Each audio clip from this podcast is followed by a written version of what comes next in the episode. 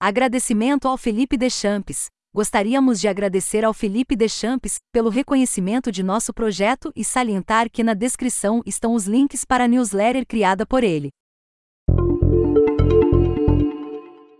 Plano de compensação de Elon Musk na Tesla pode chegar a 100 bilhões de dólares. O mega empresário, famoso por não receber um salário tradicional da montadora, receberá o valor, através de ações da companhia, se a Tesla atingir determinadas metas, como um valor de mercado superior a um trilhão de dólares. A Tesla vale cerca de 600 bi hoje.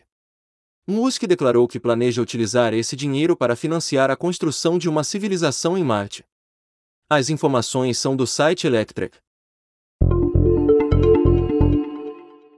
Cientistas não conseguem evitar impacto de asteroide na Terra durante simulação realizada pela NASA. Não haveria tempo hábil para montar uma operação para desvio de trajetória, mesmo se o objeto fosse descoberto com seis meses de antecedência. Entretanto, uma missão bem-sucedida com dispositivos nucleares poderia reduzir significativamente os danos do impacto dependendo do tamanho do asteroide. Na simulação, o corpo celeste atingiu a fronteira entre a Alemanha e a Áustria, com a evacuação da região a única solução recomendada. As informações são do site Science Alert.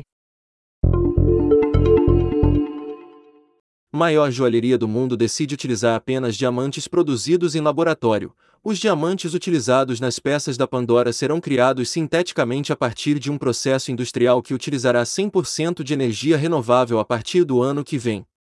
As informações são da Bloomberg. Metalúrgica brasileira quer desenvolver novo método para reciclagem de baterias de lítio. Em parceria com a USP, a Tupi irá se concentrar na técnica de hidrometalurgia, processo em que a matéria-prima é dissolvida em soluções ácidas para extração do lítio. Esse método, ao contrário da pirometalurgia, no qual as baterias são incineradas, gera menos emissões de carbono e possibilita uma maior recuperação de materiais. As informações são da página de imprensa da Tupi.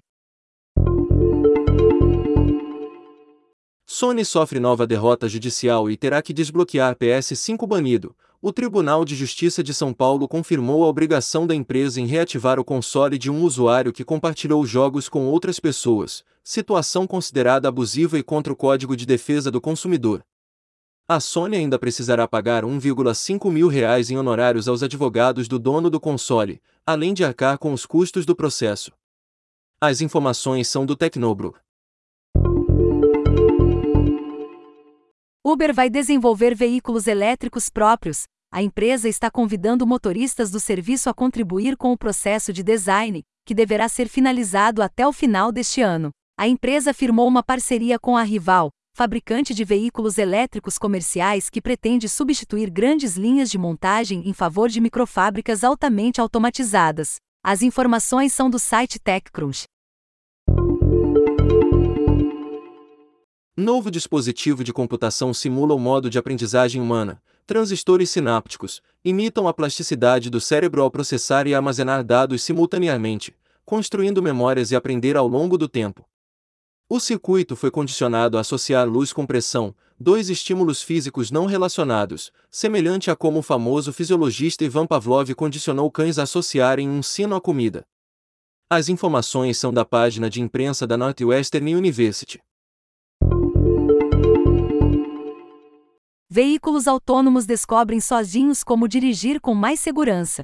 A equipe técnica da Cruz notou que o seu sistema de direção autônoma começou a dar mais espaço a ciclistas que se aproximavam da traseira do veículo para realizar uma ultrapassagem pela direita, comportamento que não havia sido previsto durante o processo de desenvolvimento, e que dificilmente provocaria a reação de um motorista humano. As informações são da IE Spectro.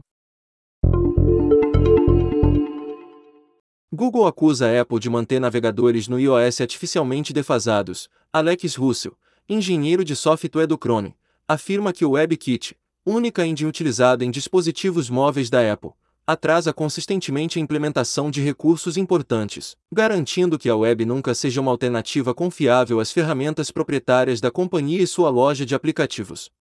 As informações são do site 9to5 Google.